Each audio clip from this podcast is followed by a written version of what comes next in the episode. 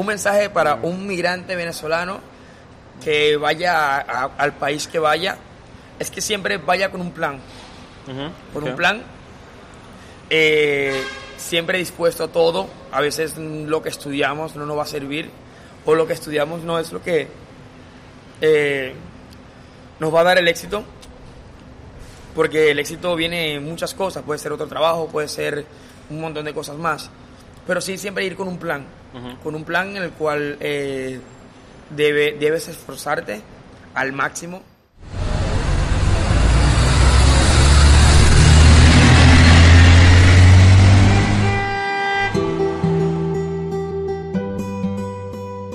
Según la OIM, la Organización Internacional para las Migraciones, durante el año 2023 han migrado más que 35 millones de personas a nivel global y yo soy uno de ellos. Viví en México trabajando con migrantes en la frontera con Guatemala y ahora estoy aquí en Barranquilla, Colombia. Me llamo Henrik Heiermann y soy un joven periodista alemán. Creo que de cierta forma todos somos migrantes y por eso este podcast lo realizo como una voz en contra de la xenofobia y para visibilizar las realidades de un migrante. En este podcast, Historias sin Fronteras entre Caracas y Tijuana, quiero contarles historias sobre migración, pero también quiero dejar que las personas protagonistas narren la situación migratoria aquí en esta costa caribeña. Además, entrevistaré a personas que trabajan en el día a día con y para los migrantes.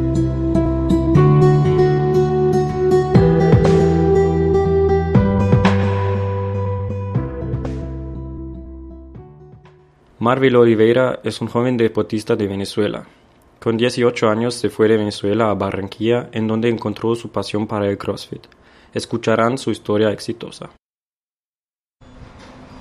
Bueno, buenas tardes. Eh, tengo un nuevo participante en este podcast. Estoy muy agradecido. Muchas gracias por haber aceptado esa invitación. Em, estoy aquí en el gimnasio en donde entreno muchas veces eh, en la semana. Y eh, ya, em, tengo un nuevo, em, un nuevo huésped, una nueva persona en mi eh, podcast y tal vez antes de todo eh, nos presentas. ¿Quién es?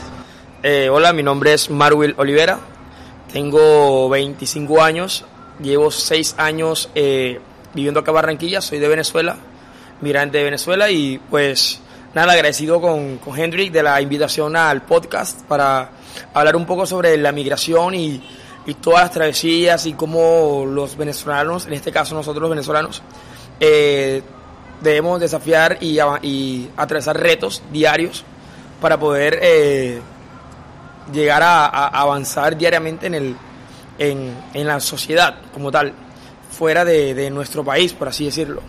Pero contentísimo. Perfecto, muchas gracias. Entonces, sí, estoy aquí con Marvel Oliveira, muchas gracias.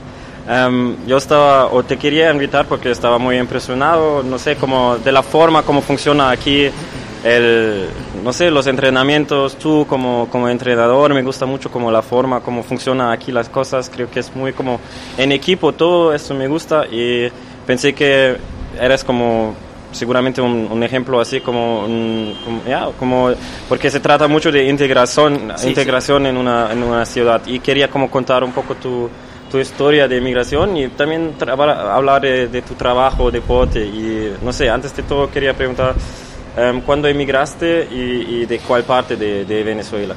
Bueno, pues eh, emigré el, en el 2018, en febrero del 2018, 10 exactamente, 10 de febrero. Eh, recuerdo que cuando llegué acá, fue una fecha muy especial acá en, en la ciudad, en Barranquilla, que que fue carnavales y yo pues nunca ni en internet ni en otro lado había visto qué tal eran los carnavales acá, entonces fue algo como, como wow, como, impresionante y llegando acá y fue un choque cultural impresionante. Me dijeron que es muy grande, ¿no? Ah, es la fiesta más grande de, de, de, la ciudad en todo el año. Yo creo que más que la Navidad. Podría atreverme a decir lo que sí y, y, la gente se lo disfruta desde el día 1 hasta el día final y creo que lo que más esperan del año es los carnavales. Bueno, volviendo al tema, cuando volví, eso fue en febrero de 2018, y vengo de una ciudad, realmente es un municipio que se llama Cabimas, en el estado Zulia. Es la costa oriental del lago de Maracaibo. ¿Has escuchado el lago de Maracaibo? El nombre, sí. el nombre, sí. Bueno, hay casualidad, hay un, en Netflix hay un hay una serie, no sé, pero hablaba de sobre fenómenos eh, eh, de astronómicos, eh, fenómenos eh, de, de la naturaleza y hablaban sobre el, el- un fenómeno que ocurre en el lago de Maracaibo, para ser más específico, Sí, sí. que es un rayo que está a las 24 horas del día. O sea, es una Ah, zona ya donde hay una dijeron. tormenta, eh, digamos, infinita. O sea, Ah, nunca para. Y eso te hace sentir como que, wow, somos hijos de Thor, de, de- del dios del rayo. No, pero es una broma. Pero sí, es, es muy peculiar porque hasta en el escudo del, del, del estado está el sol y en medio del sol está el rayo. Porque quiere decir que durante las 24 horas del día, día, noche, llueva, lo que sea, es el sol muy fuerte, siempre en esa zona hay como una tormenta eléctrica. Wow.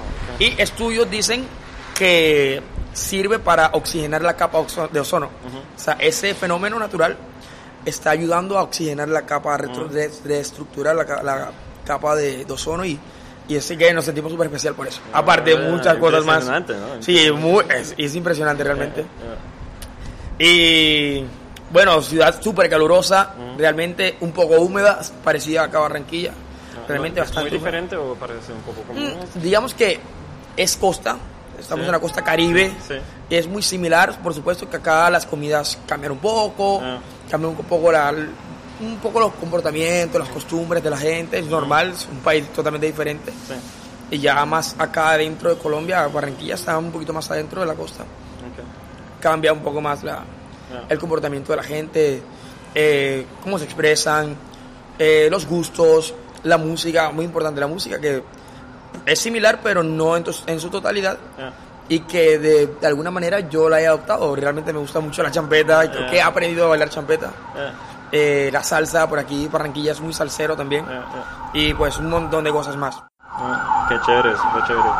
Y el momento en que te migraste, ¿cómo, cómo fue eso? ¿Cómo, ¿Por qué decidiste de, de, de migrar? ¿Y cómo, cómo fue la migración?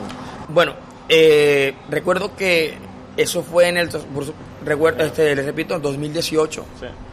Eh, esa fue una época muy dura en Venezuela donde eh, pues la economía estaba en un declive total, digamos, de, sobre el piso, era uno de los países, está ahora mismo y pues en ese momento se sentía más de los países más pobres del mundo con una, una alta eh, inflación que superaba, digamos, un montón de países que en cinco años atrás de ese momento o diez años atrás eran mucho menos, eran un poco más pobres, digamos, entre comillas, que Venezuela. Y de un momento a otro, pues, cayó tanto que la gente ya recuerdo que solamente podía comer una sola vez al día o, o dos máximo, Sí. recuerdo, sí. Eh, era un tema de subsistir. En esa época yo tenía 18 años, acababa de cumplir 19, joven, ¿no? Sí. estaba muy joven. Sí. Y pues yo sentía que estaba en mi mejor momento por mi edad, por... ¿Sí me entiendes? Sí. Por la energía, pero que el país no me estaba dando lo que yo necesitaba para avanzar. Claro, O sea, claro. Sentía en muchos momentos, pues, y muchos jóvenes, tengo un amigo, mi mejor amigo, vive acá en Barranquilla. Sí. Sí, eh, hace rato estuvimos hablando en una reunión con varios amigos y recuerdo que nos preguntaron, eh, personas de acá más que todo, nos preguntaron, oye, ¿y ustedes qué hacían allá o cómo vivían? Cuénteme su experiencia allá en Venezuela. Sí, cuando sí. Y cuando comenzamos a contar él y yo, fue algo como muy similar. Ambos vivimos un momento muy similar y él creo que es un, uno o dos años menor que yo, pero vivimos un momento muy similar porque eh, me él contaba en ese momento que comía una sola vez al día y, y para comer dos veces tenía que dejar un poquito de la comida que comía o en el almuerzo o el desayuno para poder comer en la tarde.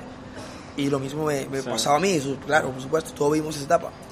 Así que en un momento, pues, recuerdo que tenía un celular, lo vendí y lo cambié por unos dólares y hice lo que pude y me vine solo acá a aventurar a Barranquilla. ¿Y te fuiste en, caminando, en lancha o Bueno, en- eh, bus? en, e- ¿Cómo fue sí, eso? en, en carro, en un carro, Ah. allá habían transporte que transportaban desde la ciudad del municipio donde yo vivo Sí. hasta la frontera acá de, de Colombia, la Guajira, Maicao. Y de ahí tomabas un bus que te traía acá a Barranquilla. Ok. Ya lo del resto fue aventurar, eh, buscar trabajo de cualquier manera, vida, ¿no? hacer Sí. cualquier cosa de cualquier manera. Yeah. Vendí lo que acá llaman deditos tierras más pequeños, Yeah. en la calle. Trabajé en una empresa que fabricaba baldosas. Por supuesto, no pude seguir trabajando allá porque no tenía documentos, estaba ilegal. Yo entré de manera totalmente irregular, Ok. ah. ilegal. Actualmente tengo mi documentación, eh, mi PEP, mi protección de eh, temporal de permanencia. Y pues eh, con eso es que actualmente me encuentro legal, tengo mi, mi cuenta bancaria, Sí, sí. tengo mi salud, eh, estoy trabajando de manera legal ya Ah, con todas las prestaciones y pues gracias a Dios eh, he avanzado desde pues obviamente el primer año, el segundo año, quizás el tercero, aún no me no me no me no adaptar porque sí me la- realmente me, me adapté bastante rápido ah. pero eh, encontrar la manera de estabilizar económicamente fue bastante difícil Es difícil. Sí, ¿no? muy Eh, difícil. Me imagino, como eh, explicas, no, no es fácil, ¿no? Empiezas como de cero, ¿no? Entonces, Sí, totalmente. Me imagino todos esos procesos migratorios, pero también luego integrarse, buscarse la vida en, en una ciudad no, no, no fue fácil. Como, En, en lo absoluto, más porque, porque allá en Venezuela, pues, estaba, estaba muy joven realmente. Bueno, no es excusa de estar joven, estar muy, como muy entre adolescencia y entrando a la adultez, pero no había trabajado allá de manera formal. ac- Acabaste del colegio y Exacto, ya, ya. exacto. Acabé el liceo, el, el bachiller, Ah. que acá llaman, llaman bachiller, el high school, y pues eh, de una vez pues no encontré nada que hacer, no pude entrar a, a- entrar a la universidad que quería, obviamente por la ¿Qué economía. estudiar, si puedo Eh, allá, bueno, yo quería estudiar eh, ciencias en el deporte, pero esa carrera ya es, bueno, digamos que en la ciudad donde yo vivía no estaba, eh, la facultad no estaba ahí y, y, pues tenía que viajar a otra ciudad, otro Ah. estado, allá le llamamos estados. eh, Difícil y era muy difícil. Sí, sí, muy difícil todo, la matriculación, los gastos, sí, todo. Eso realmente no, no podía. Ah. Eh, y nada, decidí venirme a aventurar y pues gracias a Dios, pues poquito a poco, peldaño a peldaño, fui escalando Ah. y pues a lograr ser quien soy ahora. Sí, Sí. Muy bien, muy bien. Gracias a Dios, pues. ¿Y qué tal Barranquilla entonces? ¿Cómo, ¿Cómo te ha ido hasta ahora? ¿Qué piensas de la ciudad? ¿Cómo fue la integración? ¿Cómo, cómo te sientes? ¿Qué, ¿Qué tal la ciudad? Wow, pues como tal la ciudad me ha encantado. Como te digo, no es tan diferente a donde yo vengo, pero sí tiene sus diferencias, por supuesto, las cuales me he tenido que adaptar, he tenido que aprender. Eh, me ha gustado muchísimo y, y, pues es la ciudad que me ha dado la oportunidad de crecer. Claro, estoy diciendo que es, es, eh, que aquí voy a, a terminar de crecer, no. Puede que en otro lugar se me abran otras puertas, pero siempre estaré agradecido con Barranquilla porque fue la que me dio, me abrió las puertas Claro. para ver de qué era capaz yo como profesional, como persona, como ser humano y, y pues no, súper agradecido. Me ha encantado Barranquilla. Barranquilla es mi casa. Hay veces que viajo a otros lados por temas deportivos, a competir, trabajo X y estoy una semana allá y cuando me siento ya fastidiado quizás del lugar, de alguna manera por, por cansancio del viaje y todo lo demás, no por el lugar como tal, porque me, me encanta toda Colombia, me ha encantado. Sí, sí, sí. Pero ya extraño mi casa y yo, oh, mi Ah. casa es Barranquilla. Ah, wow. ah, wow. Lo Qué- siento muy mío ya. Hablas un poco de diferencias entre, entre venezolanos y colombianos o Venezuela, Colombia. ¿Qué, qué te dio cuenta o, o qué cosas eh, que te dieron cuenta? Oh, ok. Que sí- Y similitudes también. Me que ya hablaste un poco, música es un poco eh, Sí, sí. parecido, ¿no? Sí, Costumbres. mu- me musicalmente pues un poco parecido. imagino. Claro, aquí ya hay Clima. champeta, allá no, el clima sí es muy parecido, acá súper caliente, eh, humedad, humedad bastante, pues costeño, todo lo demás. Eh, bueno, diferencia entre los comportamientos del costeño a, a don- por ejemplo, de donde soy yo, de, porque si nos podemos ver, acá los Andes es muy similar a los Andes de allá. Mm. En comportamientos y todo lo demás, la gente es muy amable, Ah, ah. es muy muy prudente, es Sí, muy, eh, digamos, sí, sí, es muy respetuosa. Acá no. La- no eh, creo que, que no hay diferencias, debe haberlas, pero quizás ahora no logro de- descifrarlas. Sí. Pero lo más parecido que tenemos es que somos muy mamadores de gallo. Acá en la costa todo el mundo mama gallo, donde yo soy, todo el mundo es mama gallo. Cualquier mínimo error que tú lo- ni siquiera te regañas, sino que te maman gallo. Eh, eh, Entonces es muy bacano.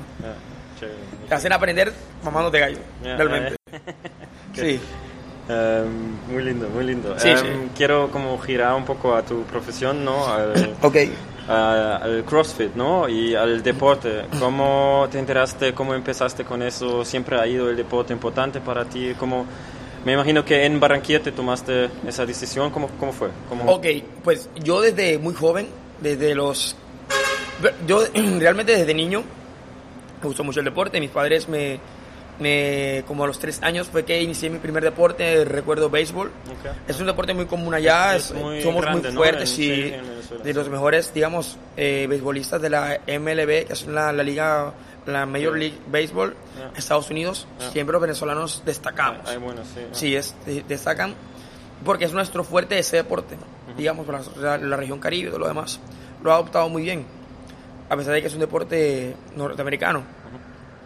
En fin, este, comencé con, con el béisbol, luego cuando fui creciendo, el colegio, todo lo demás, los amiguitos, me gustó mucho el fútbol, soccer, Sí. pero eh, pues me di cuenta que quizás no era muy bueno en soccer, entonces creo que volví otra vez al béisbol, también me di cuenta que no era tan bueno en béisbol, entonces estaba intermitente en todos, Pero siempre hacías Sí, deportes, siempre sí, hice, sí, siempre me gustó mucho el deporte, todo lo demás.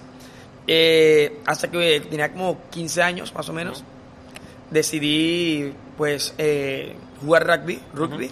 Ya, sí. Sí, lo cual me permitió pues conocer muchos lugares de Venezuela, jugué en un club, eh, digamos, de los más importantes de Venezuela, eh, Caciques Rugby Club o Tigres Rug- eh, Rugby Club en Cabimas y eh, tuve la oportunidad de luego, dos años después, de haber comenzado a jugar, a ser, ser selección nacional vino tinto. Oh, wow. ok.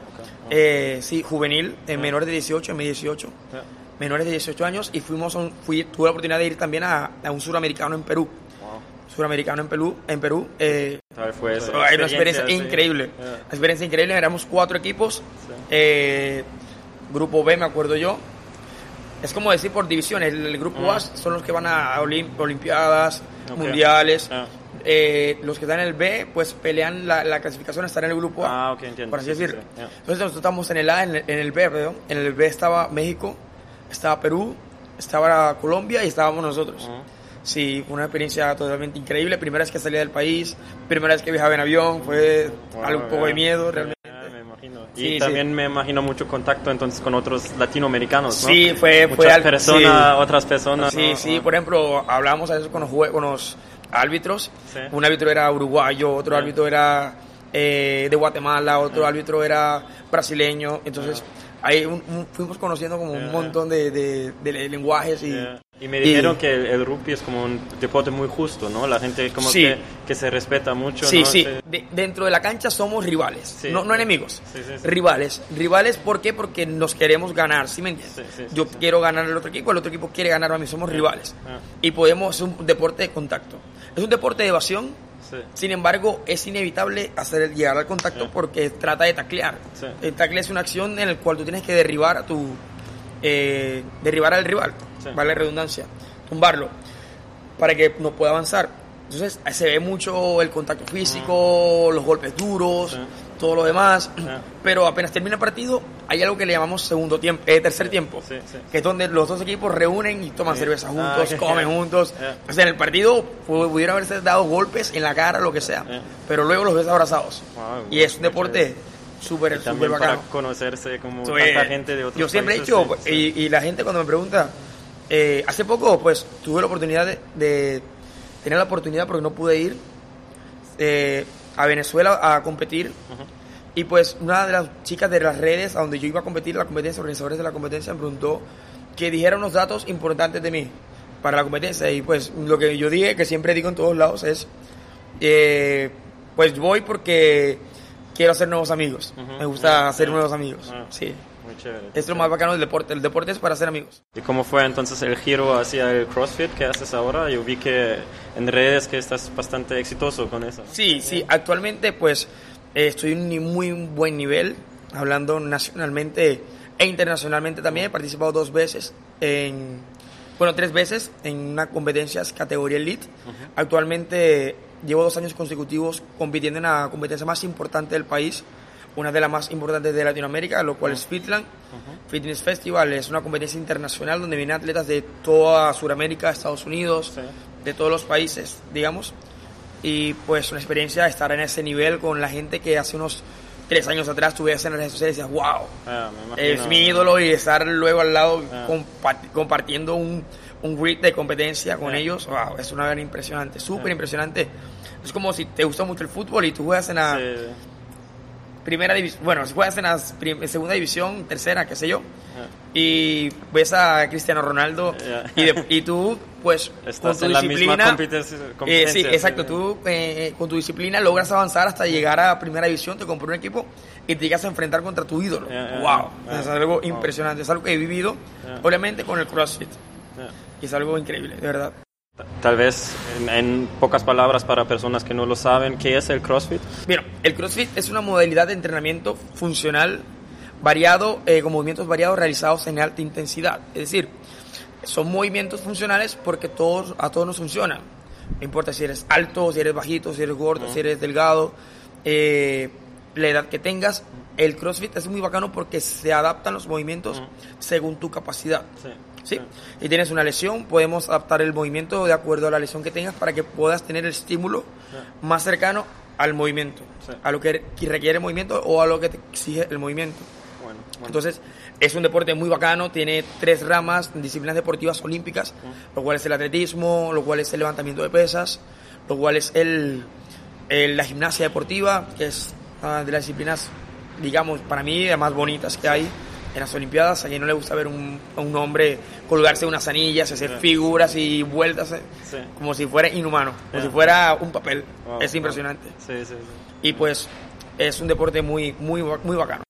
Muy bacano, sí, sí, y me parece súper impresionante, entonces me imagino, o sea, tu historia lo cuento así como que te fuiste como migrante desde Venezuela a Barranquilla y acá te daste cuenta que, que quieres hacer CrossFit y te entrenaste muchísimo, o ¿cómo fue eso? Me imagino que desde el deporte también como la situación de un migrante puede ser muy vulnerable, ¿no? Entonces me imagino que desde el deporte has sacado mucha mucha energía también, ¿no? ¿Cómo Sí. fue el momento de, en que querías empezar con eso? Di- digamos que, que es, pues ese, ese fue mi, mi background, mi background en el deporte, hablando de- del rugby y todo lo demás. Sí, El CrossFit, la primera vez que lo vi fue en la televisión. ok. ah, Este, digamos, en ESPN pasaban Sí. los, mm, las competencias más importantes del CrossFit, se llaman CrossFit Games. Sí, Y cuando yo veía ESPN y veía eso, que no lo entendía, por supuesto, porque no sabía nada del CrossFit, decía, Sí. wow, Ah, esa ah. gente puede hacer, mira estas cosas que la gente puede hacer. Yo, y yo sin hacerlo, yo sentía que podía ser capaz de eso, aunque no conocía nada de CrossFit ni nada de nada. sí, Entonces, bueno, pasa el tiempo, todo lo demás, y comienzo a involucrarme quizás más por, por internet, ok. ah, por YouTube, por las redes sociales de CrossFit, todo lo demás. Eh, pues comencé a entrenar en un gimnasio, pero solamente hacía funcional. Sí, Pues duré bastante tiempo, aprendí bastante. Y realmente acá, la cuando estaba acá, que ya acá estaba buscando trabajo y todo lo demás, la situación me, eh, digamos que me obligó a, a, a- a intentar ser un entrenador, pero no de CrossFit, ok, sino de funcional. ¿Listo? Eh, donde daba cosas básicas como entrenamiento de musculación, entrenamiento funcional, sin peso y todo lo demás. Sí, Eh, gracias, encontré mi primer trabajo, ganaba poco, muy poco, pero pero por el alcanzaba, también, sí, sí, ¿no? claro, Digamos, sí, sí, Exacto, que sí es lo que siempre me ha gustado. Eh, y poquito a poco fui aprendiendo, fui pagándome certificaciones, fui estudiando, Sí, fui aprendiendo más de CrossFit como tal, hasta que pude en- en- entre- entrenar en un gimnasio de CrossFit por primera Sí. vez en el 2019. ok. ya. Eh, ¿Ya tenías en ese momento tus papeles legales? O No, tenía- todavía te- no. o- Pero podías empezar. Sí, a, a- a- Chévere, no, ¿no? a dar clases no todavía, Sí. a entrenar yo. Entrenar y para así aprender. aprender, sí, ok, sí, exacto, todo lo demás. Claro, porque tú- yo pienso que tú no puedes enseñar algo que tú no has aprendido. Claro, claro. sí. Entonces yo lo apliqué. Primero aprendí, entrené, todo lo demás, lo básico, los- las bases sólidas, para poder luego transmitirlo. Sí. Y pues ent- entrené como un año CrossFit, fui cada vez haciendo más certificaciones, todo lo demás, hasta que en los finales del 2019 eh, tuve mi primer contrato acá en Woodbox. Sí. Sí, un, un dato muy importante es que cuando yo trabajaba en el otro gimnasio, Sí. yo había metido como hoja de vida como cinco veces acá y nunca me habían llamado. Hasta que por, por fin, pues allá gané cierto dinero, suficiente dinero, para pagar mi mensualidad acá en Woodbox, donde actualmente trabajo Ah, aún, entiendo, y hacerme amigo del dueño, hacerme amigo de los coaches, y, y en el sí, en- entrenamiento, me eh, imagino, Sí, entré en ese, en En ese, círculo, en ese círculo y pues pasando el tiempo, luego el dueño me, me hizo una propuesta y pues acepté desde ese momento, desde 2019, finales, diciembre de 2019, noviembre, diciembre, hasta ahora trabajando en Woodbox. Actualmente soy el coach más longevo acá presente. Ya. en Woodbox como tal, de todas las sedes, de todo, de todo Woodbox, por así decirlo. Felicitaciones, muy, Gracias. muy, muy, muy bueno, muy bueno. Entonces, se puede decir que el deporte te ha ayudado a integrarse en, en la eh, ciudad to- de to- Barranquilla. sí, me ha, me ha dado un lugar muy importante realmente, porque la gente me respeta, porque la gente me valora, pues no tanto como profesional, sino como persona, porque el, un coach simplemente no tiene, no es una persona que te guía a hacer un entrenamiento, es una persona empática que quizás termina la clase y te pregunta, oye, ¿cómo te sientes? ¿Cómo te fue? ¿Vienes mañana? Eh, ¿qué, tal, ¿Qué tal ha ido la semana? Y- y, y tiene que ver mucho con, con la persona. Yo siempre he dicho, antes de ser atletas, ser profesionales en todo lo que hagamos, hay primero que ser persona. Sí, sí. Y así poder entender, ser empático, que es, es, digamos, es una clave en el éxito de, de, de muchos, muchas áreas y muchos trabajos.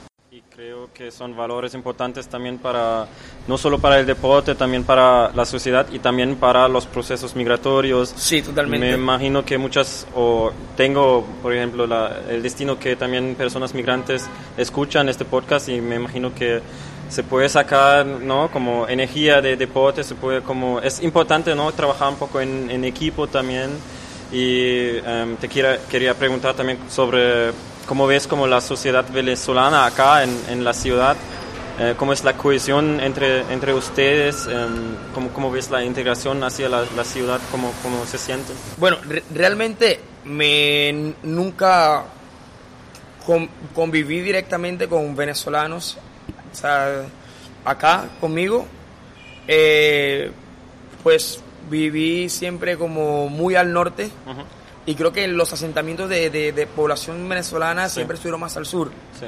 Y pues nunca tuve como esa, digamos, ese círculo tan cercano eh, con, con venezolanos. Ahora que mi mejor amigo, pues, pero eh, pues eh, digamos que realmente eh, no pude convivir con, con mucha gente venezolana, por así decirlo. Tampoco tiene que serlo, ¿no? Es Sí, exacto. que. No, lo- no lo veo necesario porque eh, eso es como que más difícil adaptarse, realmente. No estoy diciendo que tenemos que dejar de ser venezolanos, no, no, no. Pero sí cuesta más adaptarse a- al entorno y a lo que tú necesitas. Por ejemplo, yo tuve que adaptarme a las necesidades para poder crecer, para que la gente me pudiera entender más, porque trabajo con atención al público, trabajo eh, transmitiendo lenguaje, transmitiendo Sí. eh, energía, estados de ánimo. Entonces, si yo no cambiaba un montón de cosas, no, es- pues, repito, eso no implica que tengo que dejar de ser venezolano, Sí, sí, sí.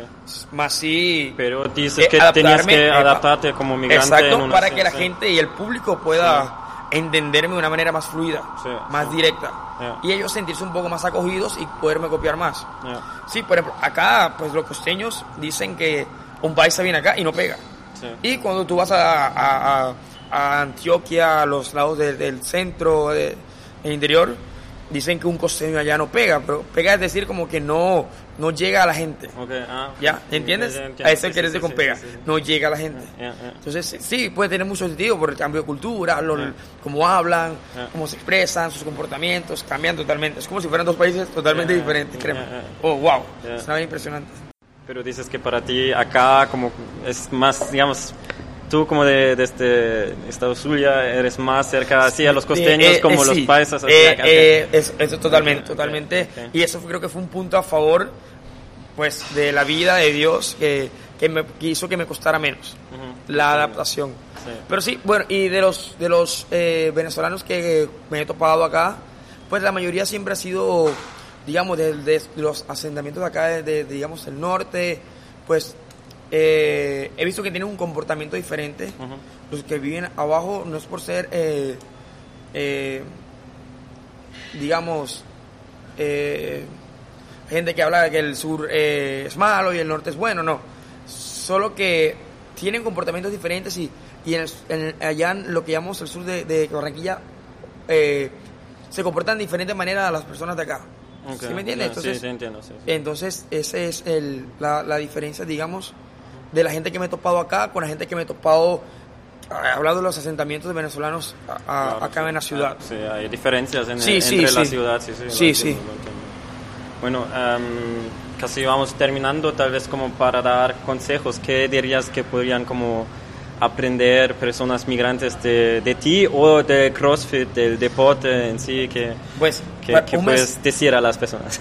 Un mensaje para un migrante venezolano que vaya al país que vaya, es que siempre vaya con un plan. con un plan, eh, siempre dispuesto a todo. A veces lo que estudiamos no nos va a servir, o lo que estudiamos no es lo que eh, nos va a dar el éxito, porque el éxito viene en muchas cosas, puede ser otro trabajo, puede ser un montón de cosas más, pero sí siempre ir con un plan, con un plan en el cual eh, debe, debes esforzarte al máximo. Y nada, cada día es un 1% para mejorar en muchas cosas, adaptarte, estar abierto a adaptarse, porque eh, pues nuestra cultura es yo soy así y yo soy así y así me muero. Ni no, estamos equivocados. Estamos muy equivocados, pues no tenemos que adaptarnos a la gente, tenemos que respetar, tenemos que, que ser empáticos con las personas y eso nos va a ayudar a avanzar. Esas son las, las cosas que yo he aplicado y me han servido para llegar realmente a donde yo estoy, eh, en el puesto que estoy socialmente acá como, como sociedad hablando, en, pues en este caso acá en Barranquilla, en Colombia, y pues nada, eh, sobre CrossFit o entrenamiento, todo lo demás, lo más importante, pues digamos, la alimentación y el descanso. Ya el de, los de entrenamientos, disciplina, mucha disciplina. me imagino. Y así obtener resultados.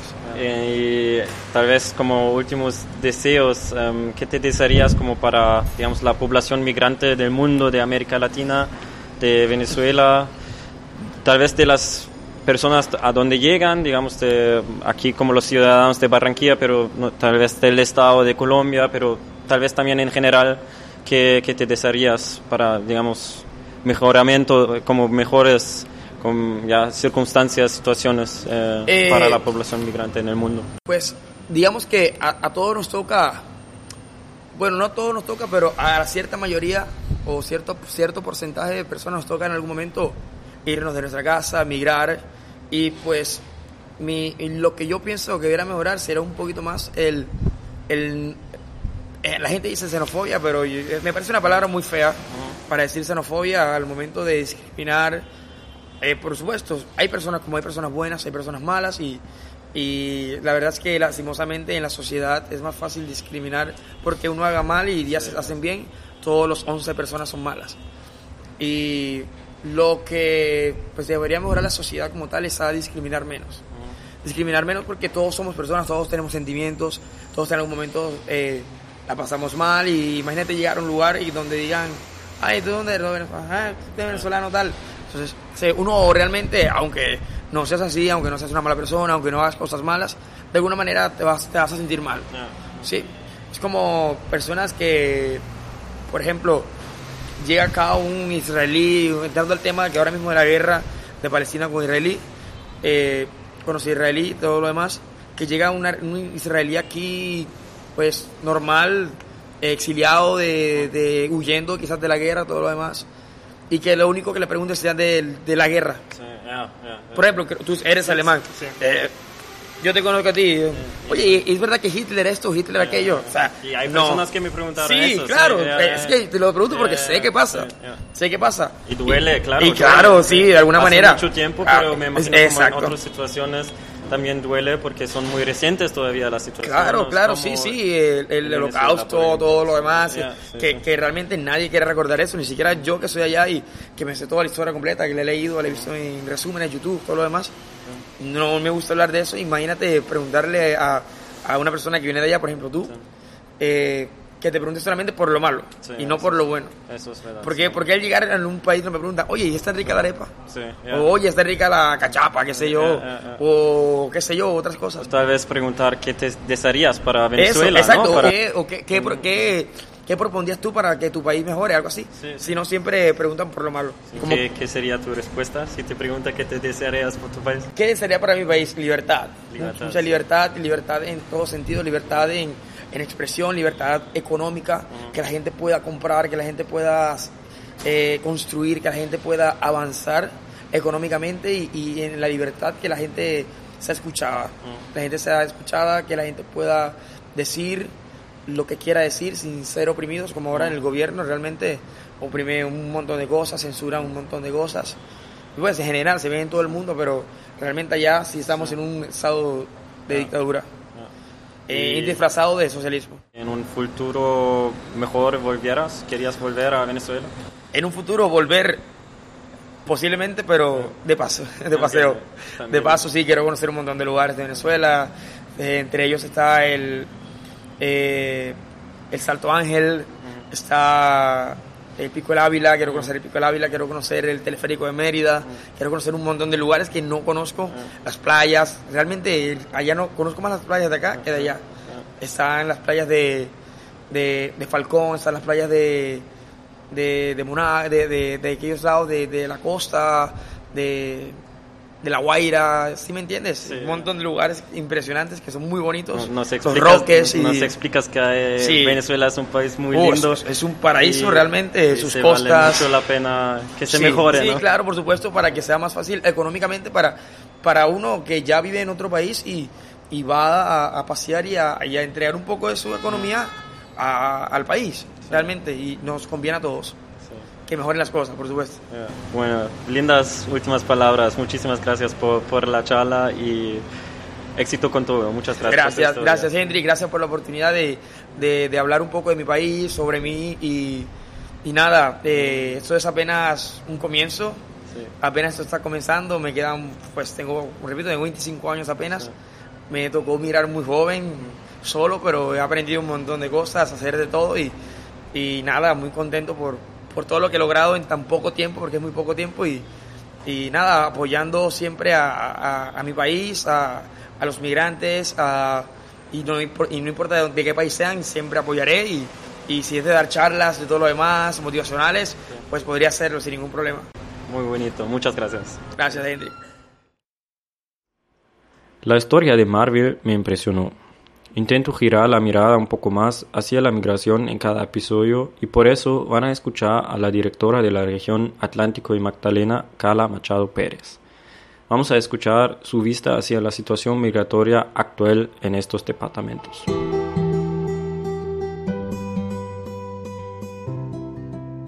Eso fue Historias sin Fronteras, entre Caracas y Tijuana, una producción mía con el apoyo de Vocaribe Radio, la Deutsche Welle Academy y el programa alemán Kulturwelt. La producción fue realizada entre octubre 2023 y febrero 2024. Yo soy Enrique Kayerman y hasta la próxima.